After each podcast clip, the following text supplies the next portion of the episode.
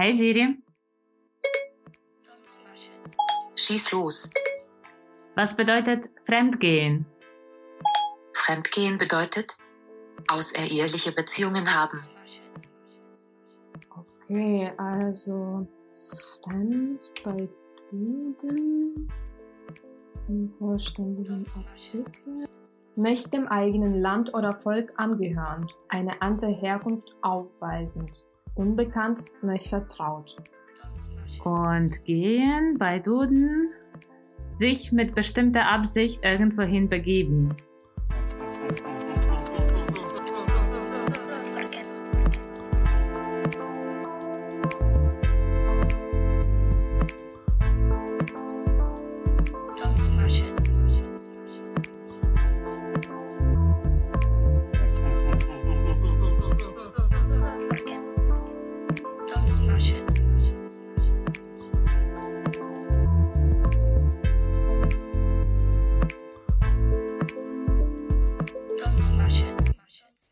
Wir sind Maria und Maria.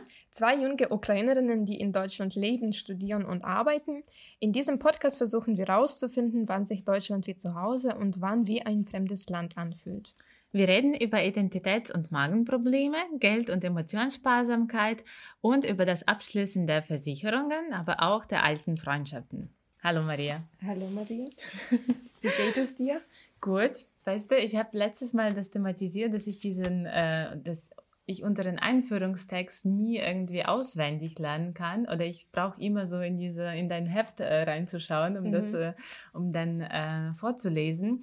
Und ich habe heute gelernt, dass woran es liegen kann, dass wenn man wenn man weiß, dass man bestimmte Informationen, dass man immer so Zugang zu dieser Information hat. Das liegt da zum Beispiel daran, wenn man immer was googeln kann oder wenn Mhm. man weiß, dass man immer irgendwo das abrufen kann, dann dein Gehirn sozusagen macht einen Trick und das speichert es nicht ab. Mhm. Und wenn du zum Beispiel hättest du gewusst, dass zum Beispiel diese Blatt mit diesem Text rausgerissen wird und verbrannt wird, dann hätte ich das nächstes Mal mir gemerkt. Das ist so wie in der ukrainischen Schule. Man hatte immer Angst, äh, zur Schule zu gehen, weil man äh, immer auswendig lernen musste. Ja, Wir ja. waren eigentlich die ganze Zeit unter so einem Druck, dass dieser Zettel rausgerissen Wird, wird, ja. das Blatt, und für immer verbrannt. Genau. Deshalb haben wir ganz viel gepaukt. Ich muss aber sagen, da ist auch nicht so viel im Kopf geblieben. Bei mir auch nicht. Vor allem vom Studium, glaube ich, ist bei mir tatsächlich nicht mehr so viel geblieben. Ja, aber das ist eigentlich äh, gar nichts zu unserem Thema, äh, weil wir reden heute über was ganz anderes. Ja. Also nicht Gedächtnisübungen und nicht äh, Wortschatz oder sowas, sondern wir reden heute über Emanzipation und über Frauen im, im Familienfeld und im Beruf. Ja, wir haben vorhin irgendwie schon das erwähnt, dass die Recherche für diese Folge bei uns anders gestaltet hat oder irgendwie Mhm. unterschiedlich sich gestaltet hat. Wie war es für dich? Also, weil wir machen das eigentlich so, dass wir versuchen schon so globale Themen durch persönliche Erfahrung zu besprechen. Und ich habe in diesem Moment bemerkt, okay, mir fällt wahrscheinlich, mir fällen da irgendwie so einschneidende persönliche Geschichten, um das irgendwie zu schildern. Und ich habe eher viel recherchiert und viel gelesen und irgendwie eher ganz viele Statistiken angeschaut. Ich muss auch sagen, ich habe meine Lust an Statistik plötzlich entdeckt. Es hat mir schon irgendwie sehr viel Spaß gemacht zu sehen, wie gleichberechtigt die Frauen oder die Männer sind. Aber wie war es bei dir? Äh, ich möchte noch einhaken, man sieht sofort, dass du eine Doktorandin bist. Echt okay? Statistiken recherchiert, Fachwissen ist sehr wichtig. Ja, das ist ein gutes Zeichen. Das ist ein ein Zeichen, dass ich letzte Woche genug an meiner Doktorarbeit gearbeitet habe. Ja, bei mir war es anders, dadurch, dass ich keine Lust auf eine Promotion hatte. Mhm. Ähm, das spricht sehr viel über mich. Ähm, ich habe meine Recherche ein bisschen anders gestaltet. Ich bin natürlich auch ins Internet, weil, so wie du sagtest, irgendwie, das ist die größte Quelle von allen möglichen Infos, die man irgendwie schnell braucht. Und ich habe erstmal mir überlegt, ob wir ähm, bestimmte Punkte raussuchen sollen.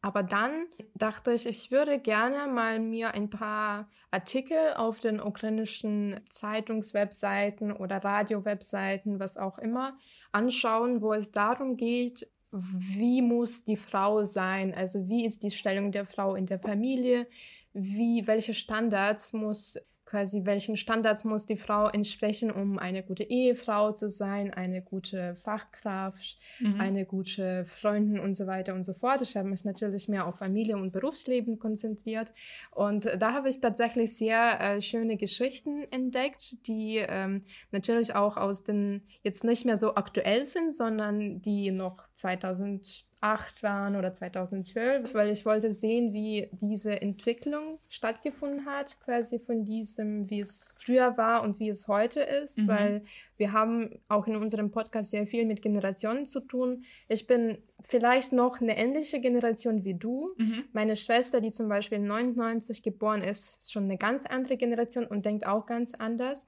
Und äh, um auch noch diese Generation zu erreichen, habe ich gestern schon wieder so eine Umfrage auf Instagram gestartet, um zu gucken, was denken Leute, Frauen in der Ukraine dazu. Und ich habe denen ein paar Fragen gestellt zu Frauen in der Familie und äh, im Berufsleben mhm. und würde dann auch noch dazu einige Beispiele nennen. Interessant, weil ich habe, also ich habe dann nicht die jüngere Generation genannt. Übrigens wollte ich sagen, du hast gerade gesagt, Olle ist neun, äh, 1999 geboren ja. und ich habe das gestern schon zitiert. In dem Moment ist mir klar geworden, ich habe es schon auswendig gelernt. Wann ist Olle süß. ja. Ich habe auch versucht, so ein bisschen zu personalisieren, meine Recherche. Und ich habe meine Mama gefragt, wie es war, wie war ihre Stellung mhm. als Frau in der Sowjetunion, weil mich hat sehr diese Tatsache mit Ostdeutschland und Westdeutschland und auch Sowjetunion interessiert. Also, mhm. wie haben diese totalitäre Regime oder politische Regime äh, Bedienungen auf Frauengleichberechtigung. Also wie haben mhm. sie das beeinflusst? Und ich habe auch von vielen Deutschen gehört auch, dass in Deu Ostdeutschland und Westdeutschland war es ein bisschen anders mit, mit der, Rolle der Frau. Das stimmt, und, ich habe auch einige Sachen dazu gelesen. Genau, ja. Und dann habe ich so auch so Artikel gelesen über Sowjetunion und DDR und dann meine Mama noch gefragt. Und da sind auch ein paar interessante Sachen daraus Dazu noch, ich glaube, vor, vor drei oder vor vier Monaten, ich habe das leider nicht mehr so genau im Kopf, es gab auch so eine Veranstaltungsreihe, digital natürlich, weil damals auch schon Lockdown war, beziehungsweise Quarantäne, äh, von, von dem literarischen Kolloquium in Berlin. Mhm. Und die haben auch Stimmt, über ja. soziale Rolle der Frau in der ehemaligen Sowjetunion also in den Ländern der ehemaligen Sowjetunion geredet. Ähm, war sehr interessant und ich glaube, das ist immer noch auf der Webseite zu finden, falls mhm. es jemanden interessiert. Da gibt es Frauen, die aus, äh, ich glaube, aus der Ukraine, aus Polen, ich habe vergessen, aus noch welchen Ländern, die ein bisschen darüber berichten, wie es geschichtlich äh, in der Sowjetunion war und wie es die Rolle der Frau verändert hat. Okay, wie möchten wir dann starten? Möchten wir mit Vergangenheit starten oder mit der? Ich würde tatsächlich mit der Vergangenheit starten, weil ähm, ich habe jetzt nicht so viel über Fach äh, quasi Begriffe recherchiert, aber mich hat generell der Begriff Matriarchat zum Beispiel sehr interessiert. Okay. Und, und dann du bist ganz, ganz weit weg gegangen. Ich bin ganz, ganz weg. Und tatsächlich, das ist ganz, ganz weit weg, weil äh, tatsächlich Matriarchat äh, verbindet äh, die Menschheit mit etwas, was unzivilisiert war. Mhm. Es war ziemlich lang äh, in, der, in der Geschichte, aber irgendwann wurde das mit Patriarchat äh, quasi verdrängt und mit Patriarchat bezeichnet man quasi diese zivilisierte ähm, Phase in der menschlichen Geschichte und alles, mhm. was davor war, wo die Frauen die führende Rolle übernommen haben, das war alles sehr chaotisch und deswegen nicht funktionierend. Mhm. Und ich dachte, ich habe mich nur gefragt, gab es in der Ukraine sowas wie Matriarchat? Weil wir haben mit dir einmal in so einem privaten Gespräch darüber geredet. Wir hatten äh, eine Fürstin Olga ja. in der mhm. Ukraine. Ähm, das war eine sehr intelligente Frau, die ähm, schon fast so Matriarchat irgendwie etabliert hat. Mhm. Aber ähm, als ich angefangen habe zu recherchieren, äh, ob es viele Frauen in den Führungspositionen gab, die auch so krass waren, die, die, die Fürstin Olga, weil die hat vieles verbrannt. Die war so ein bisschen Kalisi von mhm. äh, Kiewer Rus, äh, in der, also dam, damalige Kiewer Rus. Ähm, es hat sich aber ergeben, dass es doch nicht so viele gab. Es gab diese, die ähm, Tochter von äh, Fürst Jaroslav Modre, Modre die Anna, äh, die, Anna mhm. die erste Königin von Frankreich. Ähm, aber ansonsten gab es tatsächlich nicht so viele Frauen, die Führungspositionen hatten und die auch die Rolle der Frau irgendwie für längere Zeit etabliert haben. Ja. Genau, deswegen dachte ich, ich würde tatsächlich so vielleicht so einen einfach das in so einer leichten Entwicklung betrachten, wie mhm. es war, weil ähm, ich finde, dass ukrainische Frauen haben für mich eine sehr ein, haben ein sehr interessantes Erscheinen, weil ich sehr unterschiedliche Bilder von ukrainischen Frauen kenne. Und jetzt springe ich von dieser quasi vorzivilisierten Zeit Matriarchat äh, Kiewer Rus äh, zu dem Jahr 1959. Ich habe einfach mal ein bisschen recherchiert, was eine Frau ist. Und da habe ich ein Lexikon gefunden von einem Mann namens äh, Eugen Onatsky. Mhm. Äh, das ist ein Lexikon, der, der in Buenos Aires, äh, Buenos Aires, Buenos Aires herausgegeben wurde. Und da sind halt verschiedene Wörter aufgeführt. Und da gibt es natürlich auch eine Definition für das Wort Frau. Okay. Und ich fand es ganz spannend, weil da wird es nicht so einfach beschrieben, ja, Frau, biologisch, bla bla bla, sondern generell, wie ukrainische Frauen so sind. Okay. Und da stand es zum Beispiel, dass ukrainische Frauen, die haben sich auch sehr stark von den russischen Frauen unterschieden, weil sie immer sehr intelligent waren äh, im Vergleich zu den Frauen, die in Russland ähm, oder was auch immer das zu der Zeit war, die eher schon diese Familienrolle übernommen haben. Mhm. Frauen in der Ukraine waren oft diese Heldinnen, die noch äh, auf dem irgendwie Schlachtfeld standen mhm. oder ähm, ganz unabhängig irgendwie Sachen gemacht haben, ohne mhm. in der Familie zu sein oder ohne um sich um die Kinder kümmern zu müssen. Und die waren an sich so dargestellt, als wären die so ganz fröhlich, irgendwie sehr mutig, immer sehr selbstbewusst, mhm. zielstrebig, mhm. manchmal aggressiv sogar stand es ja. auch. Das hat mich irgendwie dann irgendwann gewundert, dass ich das vergessen habe. Mhm. Weil so die Generation zum Beispiel von meinen Eltern, das sind schon ganz andere Frauen, mhm. die dann eher ins Gegenteil gehen. Und deswegen habe ich mich immer so gefragt, was ist dann der Grund, dass mhm. Frauen die einmal so einen, so einen krassen, so viel Kraft hatten und so viel Energie und so viel so Spirit, ich weiß, mhm. ich weiß nicht, wie im Geist, äh, auf Deutsch vielleicht, ähm, wieso sie dann auf einmal so unterdrückt waren und so stumm geworden sind. Vielleicht kannst du jetzt dazu was Interessant, weil ähm, du sagst, dass du kennst die Frauen aus der Generation deiner Eltern ein bisschen anders und das, was ich gelesen habe über so ähm, Entwicklung einer sowjetischen Frau, das war eher bestätigend dazu, was du mhm. äh, da geschrieben hast, weil was ich ziemlich interessant fand, dass also es war klar, dass in einem sowjetischen Regime, das war sowohl in der DDR als auch in der Sowjetunion so, dass die Frauen wurden vor allem nicht nur als Mütter angesehen, sondern auch, das war sehr wichtig, die als werktätige Frauen anzusch äh, anzuschauen und auch so zu befördern. Doppelte Aufgabe, wahrscheinlich auch diese Erwartung von Frau, dass sie sowohl im Job als auch in Familie erfolgreich ist, kommt vielleicht aus dieser Zeit auch. Mhm.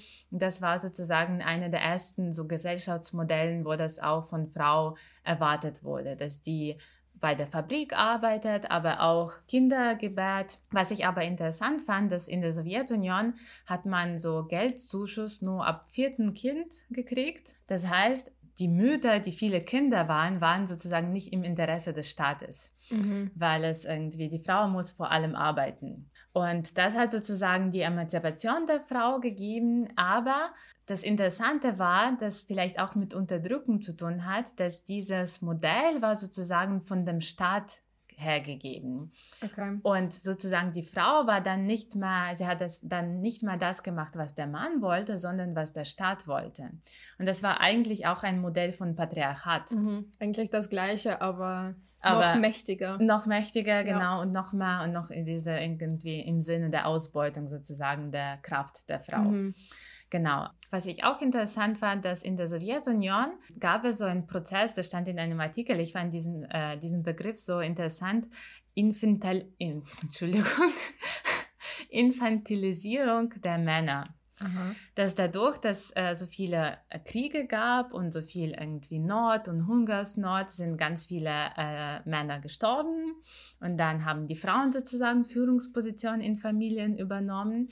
Aber auch diese Situation im Land, auch in der DDR und der Sowjetunion, haben dazu gebracht, dass die Männer sollten schweigen. Und die haben sozusagen ihr Ego dann untergraben und haben versucht, das irgendwie dann privat in der Familie oder irgendwo beim Trinken auszuleben. Mhm. Aber eigentlich, die Frauen haben dann sozusagen die Aufgaben, die eine Familie helfen sollten, in der sowjetischen Zeit zu überleben, dann übernommen. Weil die haben dann irgendwie das organisiert, dass, keine Ahnung, ein Stück Wurst auf den, auf den Tisch kommt irgendwie. Oder dass, dass, dass die in der Schlanke gestanden haben, in ein, äh, irgendwie in ein Lebensmittel irgendwie ähm, Laden. Laden. genau, danke. äh, oder die haben dann irgendwie gesucht, wo man, also wo man gute, keine Ahnung, wo man gute Friseurin findet oder wo gibt es gute Schule für Kinder. Und die haben dadurch eigentlich durch diese Aufgaben viel mehr die haben sich als Herrinnen der Lage irgendwie mhm. gefühlt, aber durch Staat dann doch nie, irgendwie nicht anerkannt. Und ich glaube, das ist auch etwas, was ich an ukrainischen Frauen merke und was ich auch von deutschen Frauen sehr oft äh, als Feedback gekriegt haben, dass die ukrainischen Frauen, die auf den ersten Blick, die sind alle so geschminkt und irgendwie legen ganz viel Wert auf äußeres Au also Auftreten, aber gleichzeitig sind die immer so Boss Ladies, mhm. dass die immer irgendwie wissen, wo es irgendwie, wo es hingehen soll, wo, was der Mann machen soll, dass die eigentlich mhm. alles ähm, managen. Ja, das stimmt auch. Ich, äh, ein paar Freunde von mir, ein paar Deutsche, die mit äh, entweder mit ukrainischen Frauen zusammen sind oder es gibt auch ein paar, die mit so äh, Ukrainerinnen Deutschen äh, zusammen, also die sind in der Ukraine geboren, sind dann irgendwann aber nach Deutschland gegangen, aber haben ukrainische Familien und haben dadurch auch viel mitgenommen von mhm. den Eltern. Und äh, die Jungs haben immer gesagt, ja, sie hat aber einen Charakter. Ja. Und das, also ich kenne das auch sehr oft, auch einfach so in der Ukraine, dass man zu ukrainischen Frauen sagt, dass sie sehr so einen harten Charakter haben, mhm. den sie aber am Anfang oft nicht zeigen. Zeigen, das stimmt. das heißt, man ist am Anfang so ganz süß und schön und nett und so. Mhm. Man verführt den Mann und irgendwann landet man in der Höhle. ja, das ist natürlich Spaß, aber ähm, ich glaube, das, ist, das, das hat ja auch mit irgendwas zu tun, dass ukrainische Frauen erstmal diese so nette Seite zeigen und erst dann diese führende Rolle übernehmen. Mhm. Ich kenne das auch bei vielen Frauen, dass die ähm, aus der Ukraine, die, die am Anfang eigentlich Angst haben, mhm. die echte Seite zu zeigen, beziehungsweise zu zeigen, dass sie so einen harten Charakter hat oder dass mhm. sie die führende Rolle übernehmen soll. Und ich glaube, deswegen entstehen manchmal Konflikte, weil wenn man so eine führende Rolle will, das aber erstmal nicht zeigt und erst später irgendwie in das Tageslicht kommt, dann kann es sein, dass die Partner miteinander einfach nicht klarkommen. Mhm. Aber ich wollte auch dazu sagen, du hast gemeint, dass Frauen äh, genau in der Familie diese führende Rolle übernommen haben durch dieses Einkaufen, äh, mhm. äh, nach dem Kindergarten suchen. Wenn man die heutige Zeit betrachtet, ist es eigentlich etwas, wogegen die Emanzipation auch oder Feminismus ein bisschen kämpft, weil das ist ja diese unbezahlte Arbeit, die man mhm. von der Frau erwartet. Eben, genau. Und das ja. hat äh, irgendwie zu einer Zeit der Frau diese diese Macht quasi gegeben, dass man in der Familie doch mehr Verantwortung übernimmt und dann doch mehr Sachen managt. Aber wenn man auf die Gleichberechtigung heute schaut, dann sieht man, dass diese Aufgaben bei der Frau immer noch geblieben sind, ohne dass die Frau gefragt wird, ob sie das machen will oder nicht. Mhm. Und das ist quasi einfach zu diesem typischen Frauenverhalten, zu den typischen Frauenaufgaben geworden ja. ist. Und ich glaube, viele leiden deswegen drunter. Und auch dieses Frauenbild von der Sowjetunion, das stimmt schon, dass, wie du sagst, ähm, dass Frauen in der Sowjetunion schon sehr emanzipiert waren. Und mhm. wahrscheinlich meine Eltern, meine Mama ja auch, mhm. oder die Generation meiner Mama. Aber ähm, dadurch, dass es von dem Staat vorgegeben wurde, dieses Modell, und als Ukraine zum Beispiel zum, zum unabhängigen Staat wurde, ja. ist es so ein bisschen weggefallen, glaube ja. ich, dieser Druck. Und dann musste man nach so eigenen Mustern oder Vorbildern suchen mhm. und die gab es nicht. Als ich mit meiner Mama gesprochen habe, wie war es für sie als Frau in der Sowjetunion? Und dann hat sie gemeint, dass sie finanziell nie von ihrem Mann abhängig war. Und das war für viele Frauen nicht in Frage, weil also allgemein haben die Menschen nicht so viel verdient oder die Männer haben nicht so viel verdient, damit die Frau abhängig sein konnte. Mhm. Die Frau wusste immer, ich kann auch für mich selbst verdienen. Aber rein auf eine psychologische Ebene oder irgendwie auf diese, ich gehöre zu einer Familie, ich muss in einer Familie sein, auf dieser Ebene gab es auch gab es schon diese Abhängigkeit mhm. sozusagen. Und ich, ich habe manchmal das Gefühl, dass diese Erwartungshaltung an eine Frau, dass die in einer Familie ist und dass die Haushalt irgendwie Aufgaben macht, dass die noch im 19. Jahrhundert sozusagen entstanden ist. Und dann in der Zeit Sowjetunion wurde es mitgetragen, aber dann sollte Frau noch arbeiten und halt, keine Ahnung, hat sich so entwickelt. Aber dann nach dem Zerfall der Sowjetunion sind wir wieder dazu gekommen, wo wir im 19. Jahrhundert waren. Mhm. Und ich glaube auch durch diese christliche Werte und Tradition, die nach dem Zerfall der Sowjetunion manchmal zu dominant in der Ukraine geworden sind, ist es wieder dazu gekommen, dass die Mutter, die Frau, die ist sozusagen die Берегиня домашнего. Ja, ich habe auch versucht, das zu übersetzen, aber ich habe es vergessen und jetzt sind wir beide in dieser peinlichen Situation. Ja, die ist Behüterin des, des äh, Familienfeuers. Des, des Familienfeuers, genau. Und jetzt, glaube ich, ist die doppelte Aufgabe an die, dass die noch arbeitet. Noch arbeitet mhm. und äh, noch das macht und irgendwie, ja. Aber würdest du macht. sagen, dass heutzutage zum Beispiel Frauen in der Ukraine immer noch, also immer noch mehr von in, in dieser Familienrolle quasi ähm, gesehen werden, dass das doch wichtiger ist als zum Beispiel Berufsleben? Ich würde aber sagen, wenn eine Frau nur Mutter ist, dann reicht das aus. Ich habe das Gefühl, dass in der ukrainischen Gesellschaft lieber bist du Mutter und äh, glückliche Frau oder beziehungsweise machst den Anschein von glücklicher Frau, als du nur erfolgreiche Kar Karrierefrau mhm. bist. Aber nur wenn die irgendwie sich ausprobiert oder Karriere macht oder ich weiß nicht, sagen wir so, keine Familie, keine Kinder hat, ist auch gut, aber besser wäre es doch mit Familie. Mhm. Weil ich fand es zum Beispiel interessant bei meiner Recherche, weil mein Bild von den äh, ukrainischen Familien und von den ukrainischen Frauen ist sehr durch mein Dorf geprägt und auch durch meine Familie, durch meine Verwandten, durch meine Tanten, die oft, die, die meisten sind sehr unglücklich verheiratet mhm. einfach mhm. und sind immer noch in dieser Ehe geblieben, trotz allen schlechten Sachen, die da passiert sind. Und das hat mich als Kind immer sehr gewundert, wieso Leute zusammenbleiben, wenn die so extrem unglücklich sind und wenn es um häusliche Gewalt geht und so weiter, mhm. dass man dann doch in der Familie bleibt, weil die Gesellschaft sagt, Familie ist ja das Heiligste und die Kirche sagt das ja auch. Ja. Das ist ja das Heiligste, was wir haben und man muss alles, man kann alles überstehen und irgendwann versöhnt man sich. Ich konnte das als Kind einfach nicht verstehen und ich glaube, ich verstehe das bis heute auch nicht. Aber ich kenne das auf jeden Fall so, dass ähm, von meinen Omas und so weiter, die mir immer sagen, bist du schon verheiratet? Oder die fragen mich immer, ob ich einen Freund habe, aber mit dieser Aussicht, ob ich ihn heirate und bald Kinder kriege, mhm. weil die mhm. möchten auch Enkelkinder äh, haben. Da sehe ich, dass für die das eigentlich das Wichtigste ist, weil denen ist es egal, was ich hier in Deutschland mache.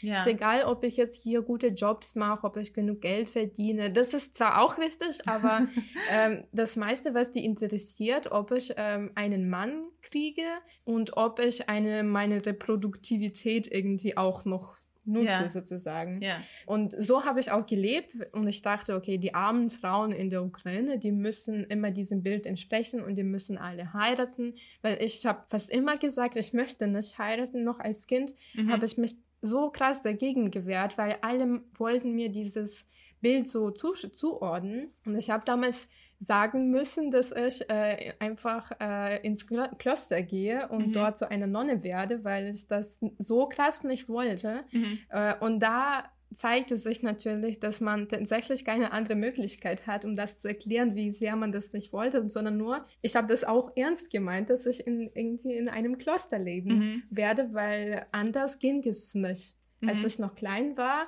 haben meine Eltern oder meine Verwandten was anderes nicht akzeptiert. Ähm, als ich aber da diese Recherche auf äh, Instagram gestartet habe, diese, äh, diese Umfrage, da war ich ein bisschen erstaunt, dass so viele dann doch gesagt haben, das sind zwar Frauen, die nicht verheiratet sind, einige von denen schon, aber die meisten sind nicht verheiratet, aber die meinten, dass die eigentlich auch äh, gerne sich ausprobieren wollen, Mhm. die möchten auch eine Karriere machen und Karriere ist bei allen sehr wichtig. Mhm. Ich habe auch gefragt, ob man, ob die Frauen, ob die auf den Job verzichten würden, falls der Mann genug verdient und sagt, hey, bleib zu Hause Mhm. und kümmere dich äh, um das ähm, Familienfeuer. Mhm. Und die haben gesagt, nein, um Gottes Willen nicht. Ich werde das nicht machen, weil irgendwie Arbeit ist so eine Art Selbstidentifikation und wenn man das quasi einem wegnimmt, dann Mhm. nimmt man auch einem einen Teil von sich selbst. Und da dachte ich, okay, da hat sich was geändert. Vielleicht liegt es daran, dass es Mädels, Frauen sind, die in Großstädten leben. Mhm. Die haben natürlich andere Bilder als, als vielleicht irgendwelche Dorfkinder Irgendwelche.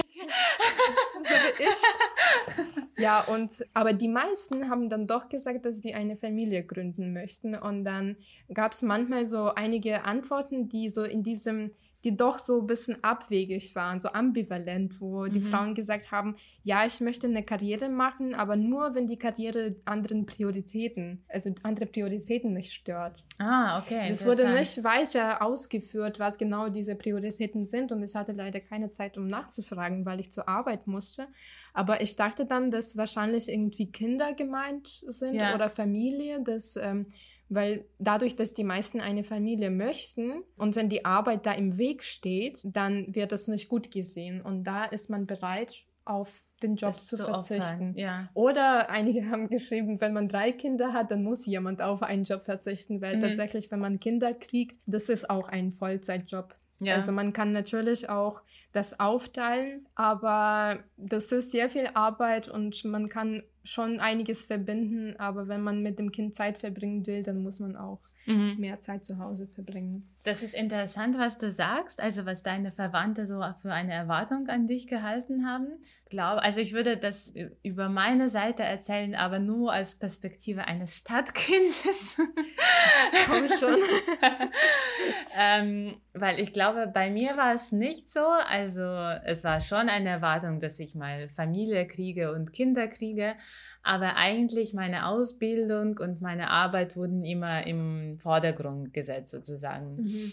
Ich glaube aber, bei mir war es auch so ein bisschen, weil ich eh in einer komischen Familienkonstellation aufgewachsen bin und manchmal bis jetzt, wenn ich versuche, meine Probleme im privaten Leben irgendwie aufzuklären, dann glaube ich, die Wurzeln liegen auch daran, dass ich von einer alleinerziehenden Mutter erzogen wurde und ich hatte überhaupt keine Vorstellung darüber, was ist Mann und Frau, was ist Familie, was ist, wie Mhm. funktioniert Familie überhaupt. Ich hatte irgendwie Mama und irgendwie äh, Oma und Opa, die nicht mehr als Paar erschienen sind und deshalb ähm, am Beispiel meiner Mama, die immer irgendwie am Kämpfen war und am Verdienen und am Beispiel meiner Oma, die immer sehr viel gelesen hat, habe ich wahrscheinlich auch so für mich entschieden, okay, äh, das Wichtigste ist, keine Ahnung, studieren und arbeiten Mhm. und so. Äh, wobei, das heißt selbstverständlich nicht, dass ähm, jetzt meine Mama auch manchmal so Andeutungen macht, dass oh, ein Kind zu kriegen, man, also einmal hat sie sogar gesagt, ein Kind zu kriegen ist wichtiger sogar als eine Beziehung zu haben. Okay.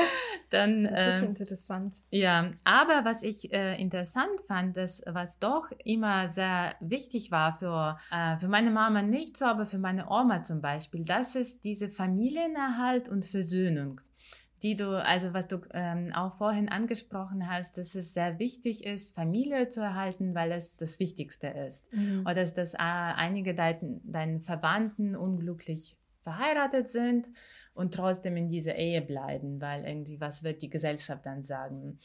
Und ich glaube, für meine Oma war es auch so immer, als ich zum Beispiel meinen ersten langjährigen Freund hatte und sie hat so ein bisschen uns äh, beobachtet, wenn wir bei mir zu Hause waren, dann hat sie zu mir einmal gesagt, ich finde es gut, wie du dich benimmst und wie du das machst, wenn er so irgendwie so ein bisschen ähm, aufgeregt ist oder wenn er irgendwie ähm, was sagst, was, äh, wo du nicht zustimmst, bist du immer so ruhig und du stimmst immer so zu. Das finde ich sehr gut, weil, wisst du, die Männer, die lieben das nicht, wenn man dann irgendwie Mhm. gegenspricht.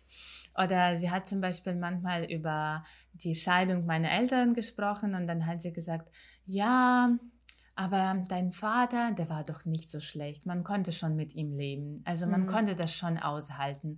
Und er hat immer darauf beharrt, dass man also Geduldig sein geduldig muss. sein Mhm. muss, genau.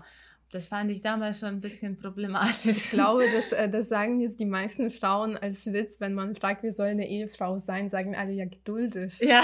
Aber genau. alle lachen drüber, weil alle wissen, dass es einfach Quatsch ist. Ja. Klar, man muss geduld, man muss generell mit Menschen geduldig sein, mhm. aber es geht vor allem um menschlich sein und ja. äh, gucken, wo die Grenzen sind. Ja. Klar, wir sind auch in der Freundschaft manchmal geduldig und mhm. müssen, müssen irgendwelche Kompromisse eingehen.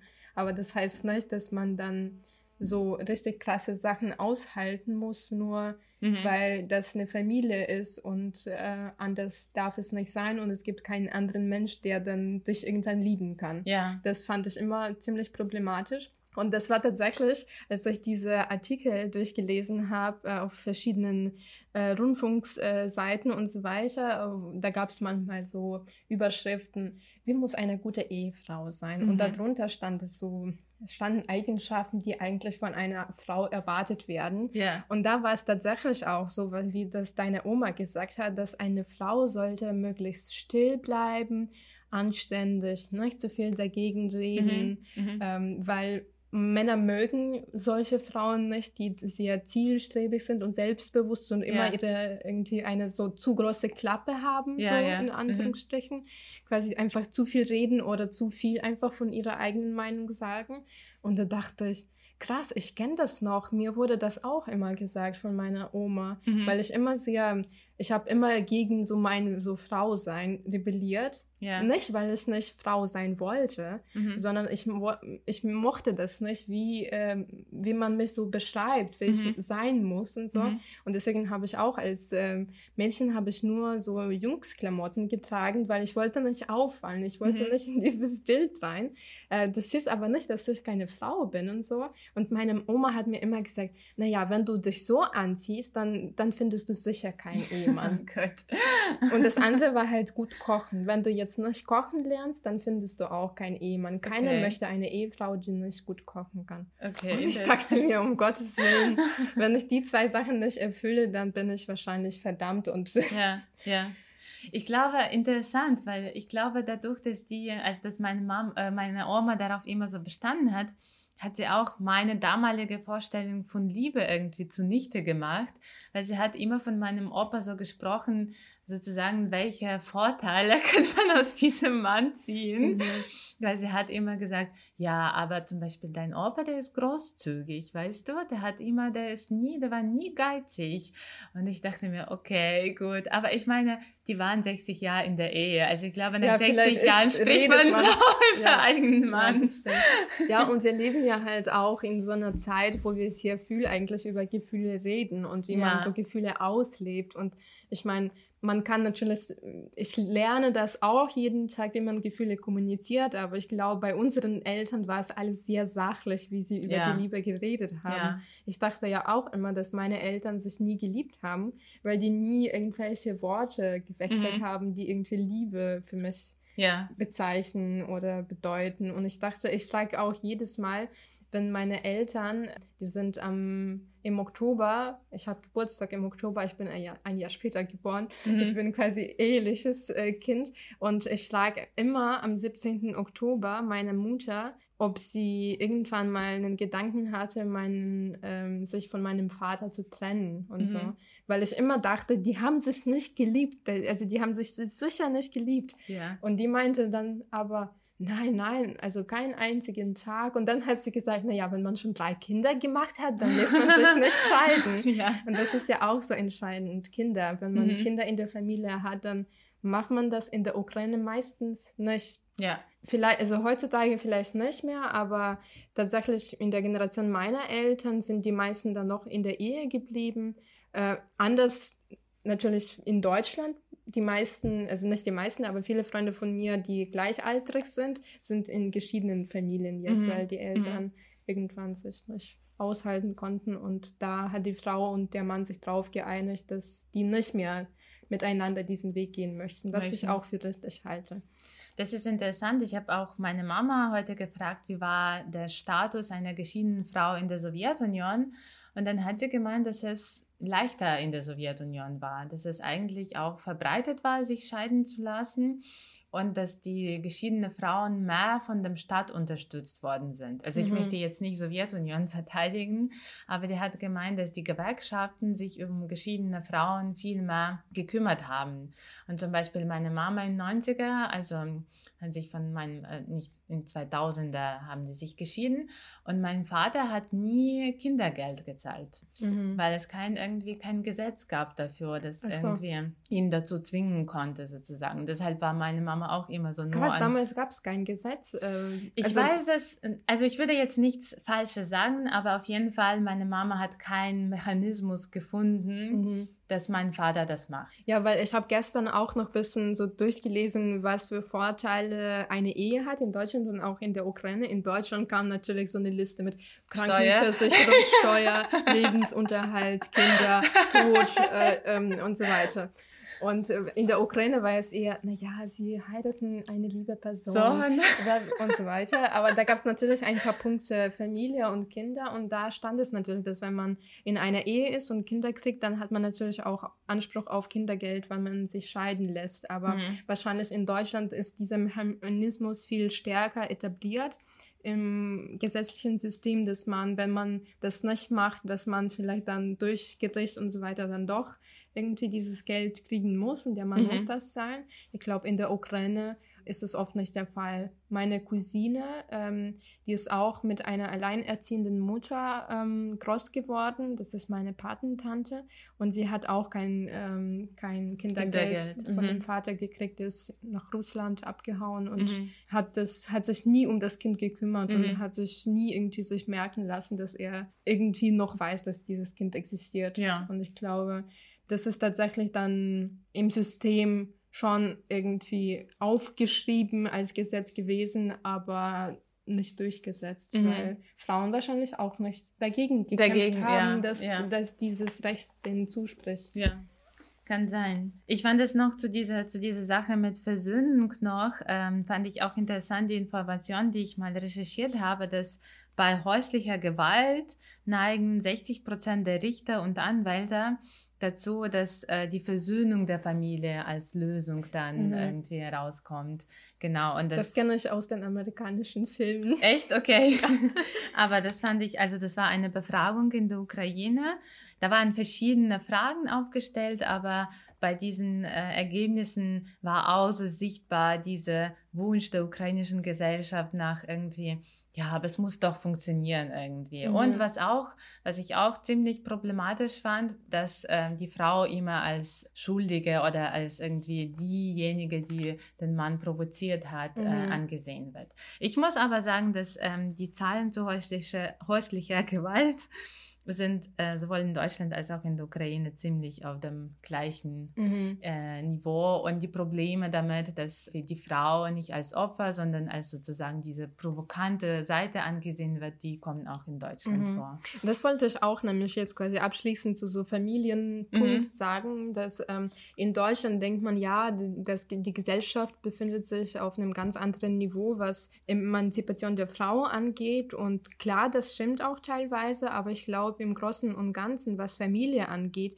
geht es vielen Frauen ziemlich ähnlich wie in der Ukraine. Mhm. Es gibt auch immer diese unbezahlte Arbeit, sich um Kinder kümmern, ähm, zu Hause den Haushalt irgendwie im Griff haben. Ähm, und das wird meistens eigentlich nur Frau so zugesprochen und auch äh, Altenpflege. Mhm. Weil man geht davon aus, dass die Frau sich um die Eltern kümmern würde. Ja. Irgendwie, Man wird erstmal nicht gefragt, sondern äh, man erwartet von einer Frau, dass die das macht. Nur vielleicht, wenn die Eltern nur Männer als Kinder haben würden, die irgendwie von der Krankenversicherung oder ich weiß nicht, von welcher Institution man solche Briefe schickt, aber Mhm. dass die dann quasi so einen ähm, Brief kriegen, wo drauf steht, ob sie sich um die Eltern kümmern. Oder auch ähm, dieses Arbeiten und Familie verbinden. Viele Frauen in Deutschland arbeiten, so wie in der Ukraine eigentlich. Äh, und viele versuchen am Anfang auch das zu vergleichen. Ich habe Mhm. gestern auf der Deutschen Welle auch ein paar Artikel dazu gelesen.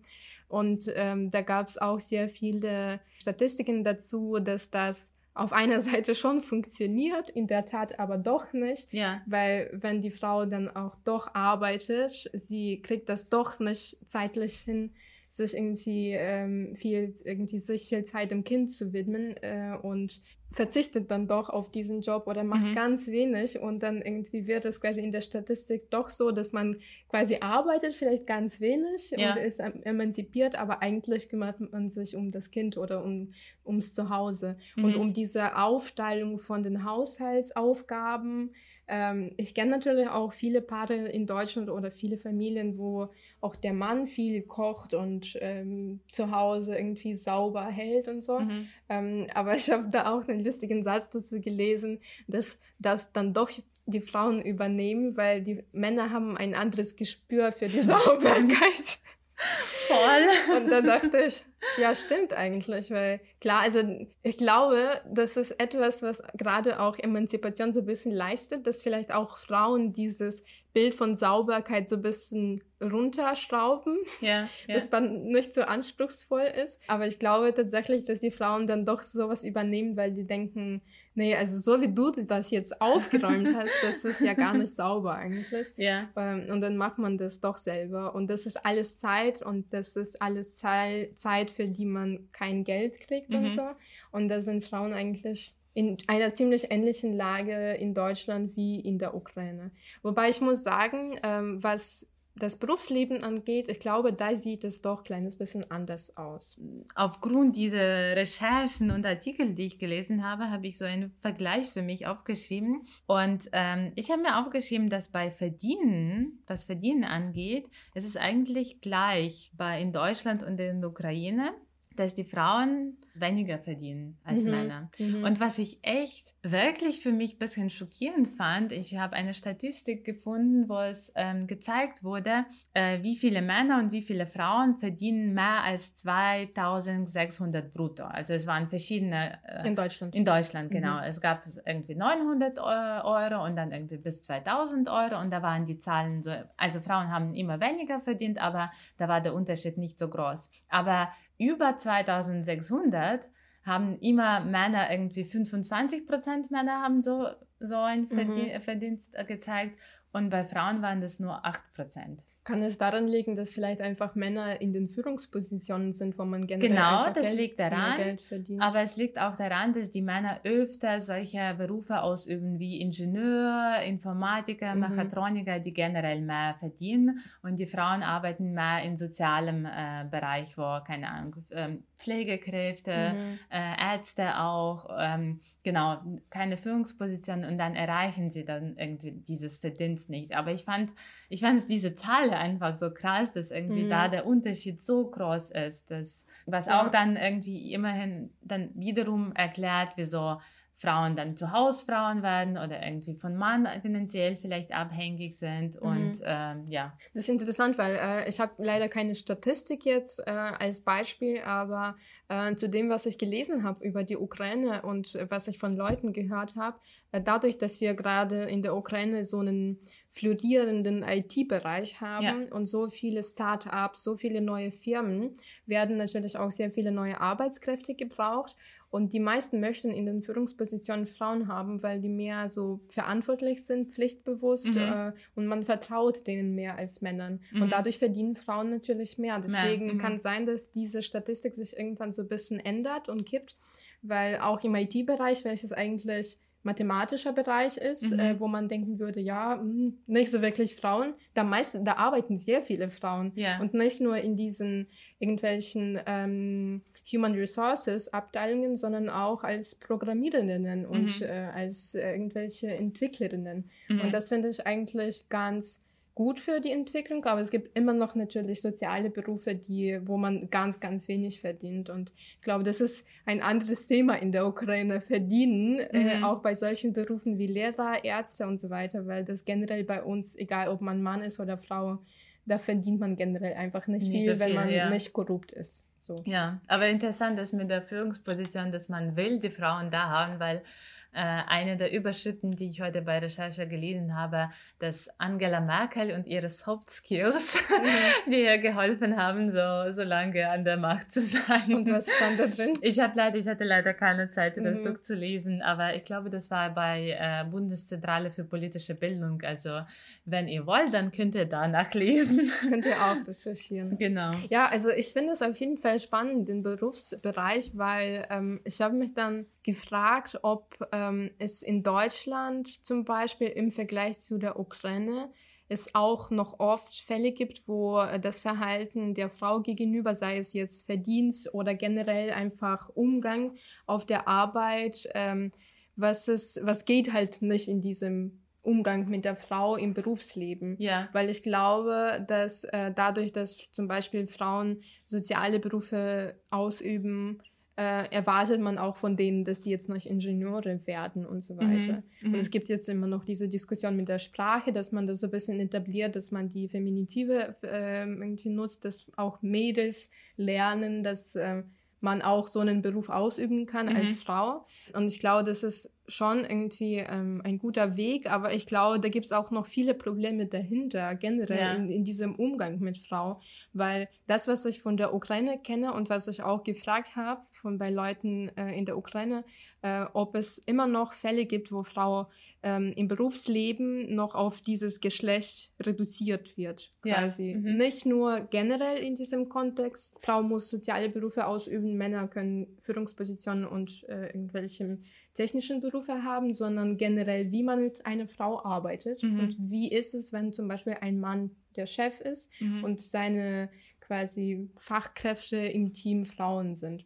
Da habe ich festgestellt für mich, dass in der Ukraine da doch öfter Grenzen überschritten werden. Mhm. Trotz dieser Tatsache, dass viele Frauen in den Führungspositionen sind, ähm, gibt es immer noch sehr viele Männer, die Frauen führen äh, im Team, die ähm, nichts quasi zur Professionalität der Frau sagen, sondern eher zu ihrem äußeren Auftreten, mhm, mhm, wie schön die ist. Und dann wird Frau auch oft angemacht auf der Arbeit.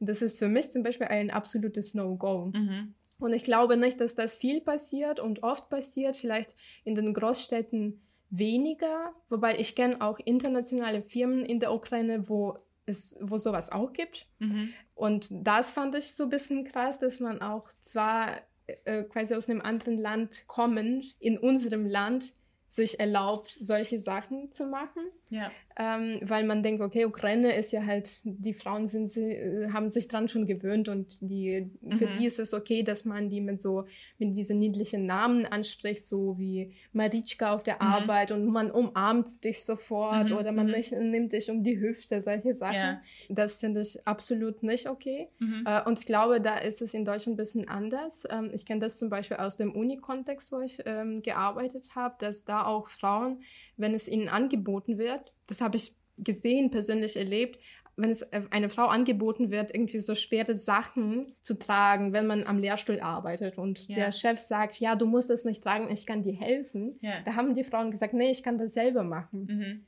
Und die haben tatsächlich das so richtig krasse Pakete, Kartons nach oben geschleppt, nur ja. weil die nicht wollten, dass der Mann noch mehr Macht über die hat, dass der Chef ihr noch bei dieser Aufgabe hilft. Und das, das fand ich so richtig krass am Anfang, weil ich dachte, ja, es ist ja nichts Schlimmes und so. Mhm. Und ich habe dann Leute gefragt und die meinten, nee, das ist, die denken gar nicht mal drüber nach. Mhm. Das ist einfach ein Nein. Mhm. Die kann das selber, die ist auch, hat genug Kraft, aber ich glaube, deswegen haben auch Männer oft hier Angst, dich zu fragen, ja. äh, ob sie dir helfen sollen. Ja. Wir haben mal drüber geredet, über die schweren Koffer. Ja. Und wenn man so sich manchmal so die Hilfe wünscht, ja. dass die Männer sich nicht mehr trauen, weil die das so kennen, dass die Frau sagt, nee, das ist. Aber ich glaube, da liegt eher Problem daran, dass vielleicht manche Männer irgendwie, wenn sie einmal dir geholfen haben und haben, dann irgendwie denken sie, sofort, sie seien irgendwie Göner von dir oder irgendwie dann mhm. können sie irgendwie was von dir ähm, erwarten oder fordern, wenn die besondere Arschlöcher sind. Mhm. Und ich glaube, das ist das Problem. Das ist, ich finde es schade, dass viele Frauen dann irgendwie lieber auf die Hilfe verzichten oder irgendwie die nicht annehmen, weil die denken, ich weiß, was danach kommen kann. Und Mhm. Also ich glaube, es ist bei, also bei mir ist es so manchmal, das ist bei vielen Frauen so, dass die irgendwie das unterbinden. Und ich finde, das ist eigentlich Problem von Männern, weil ein schweres Paket konnte auch von einem Mann getragen werden. Mhm. Nur ich glaube, das muss da auch der Umgang von Mann irgendwie ein bisschen sich ändern und dann irgendwie sollte er wissen, okay, jetzt irgendwie, die ist nicht eine schwache Frau, die das nicht leisten kann. Ich Ja. weiß das, aber dieses Paket einfach verdammt schwer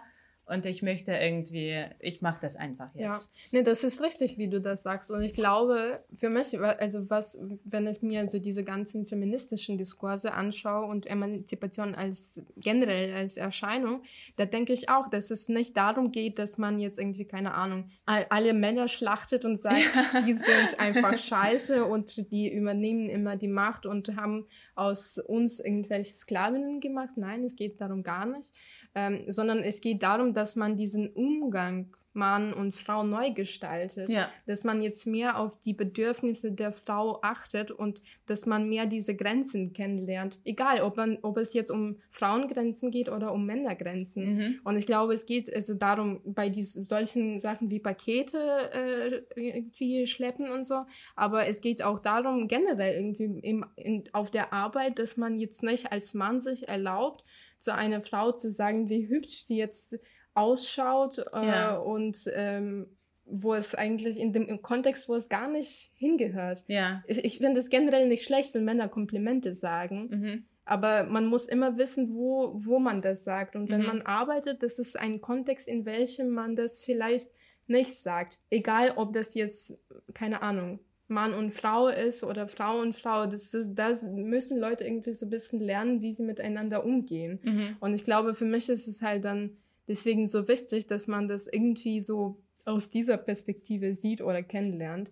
Aber ich merke, dass in der Ukraine es ein bisschen schwieriger ist, wenn Frauen halt nichts dazu sagen. Und du sagst natürlich richtig, ja, Frau generell muss nicht darauf verzichten, auf diese Hilfe. Mhm. Aber ich glaube, die deutschen Frauen machen das richtig, weil die machen einmal einen Cut daraus. Und das ist quasi so radikal. Mhm. Und man denkt, ja, hm, eigentlich könnte der Mann das auch machen. Aber Mhm. ich glaube, nur dadurch, wenn man das so radikal quasi so ein bisschen hochhebt, ja, kann man das merken und denken, okay, wieso möchte sie das nicht? Mhm. Und vielleicht in ein paar Jahren wird man das checken, wieso das so war. Und ich glaube, in der Ukraine sollte das vielleicht auch passieren, dass die Frauen dann mehr sagen, nee, das geht nicht. Du darfst Mhm. jetzt nicht mit mir flirten auf der Arbeit Mhm. und du darfst mich nicht einfach so umarmen. Ähm, also vor allem, wenn es um so hierarchische Verhältnisse geht. Wenn es unter Kollegen ist, wenn es freundschaftlich ist, dann ist es gar kein Problem, finde ich. Da Mhm. kennt man natürlich auch die Grenzen. Aber wenn der Chef kommt und quasi dir das so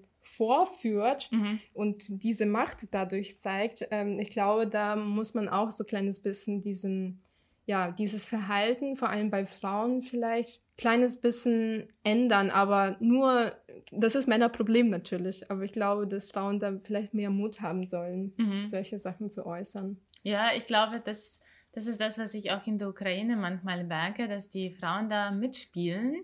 Und das ist, ich Weil glaube, das leichter ist. das so. ist mein Problem in der Ukraine, dass ich das nicht mal irgendwie mitmachen kann, Ja. sozusagen. Wenn ich das beobachte, wie die Frauen da mitspielen, aber dann in ihren, irgendwie in ihrem weiblichen Freundeskreis sagen, dass es scheiße ist, das finde ich nicht gut. Weil ich Mhm. glaube, ja, das muss man offener kommunizieren Mhm. und nicht mehr so viel mitspielen. ja. Mhm. Ja, und dieses Mitspielen, das, das hat ja auch mit, wir sind quasi jetzt am Ende der Folge, am Anfang der Folge gelandet, Ja. wurde gesagt, mit so einem Abspeichern, äh, dass man, das denk, man denkt, es ist leichter. Ja. Also wenn ich mitspiele, wenn ich sage, ah ja, das ist, ich kann mich dran gewöhnen, das ist ja gar nicht so schlimm, ich versöhne mich damit. Mhm. Und ich glaube, das ist ja das eigentlich das Gegenteil von dem, was man machen soll, dass man dann sich doch anstrengen soll und einfach sagen, nee, das geht nicht. Ja, Nicht mal Entschuldigung, sondern nee, das geht nicht, weil Ja. Frauen entschuldigen sich die ganze Zeit, habe ich ja, das und Gefühl. denken Und so, immer, nee, ich sorry, dass ich dich angeschrien Ja, genau. habe. So. genau, ich bin so anstrengend. Es tut mir leid, dass ich so anstrengend bin. Ja, ja, also das ist eigentlich das, was wir, wir haben ähm, mit, mit dir ähm, vor kurzem diesen Film Midsommar gesehen und da Eben, gab es auch ja. eine Szene, wo die Frau ihre Freundin Freunden anruft und sagt, oh Gott, ich habe wieder bei ihm angerufen und irgendwie alles ausgelassen, wie schwer es mir, äh, wie schlecht es mir geht. Und jetzt denkt er, ich bin too much und so. Und ja. da mussten wir echt lachen.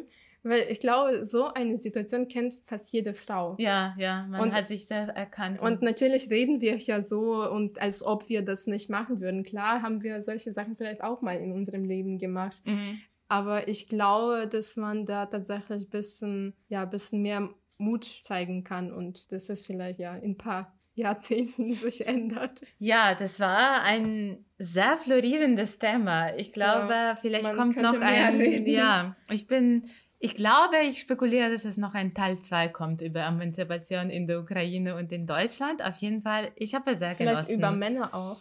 Ja, Männerbilder war mir ja. auch sehr interessant, weil am Ende des Gesprächs sagst du mir, hm, die Frauen haben auch sehr große Erwartungen auch eigentlich in der Ukraine an ja, Männer. Ja. Und unsere Männer haben leider auch ein massives Problem mit Maskulin Maskulinität. Ja, danke, Männlichkeit. ja.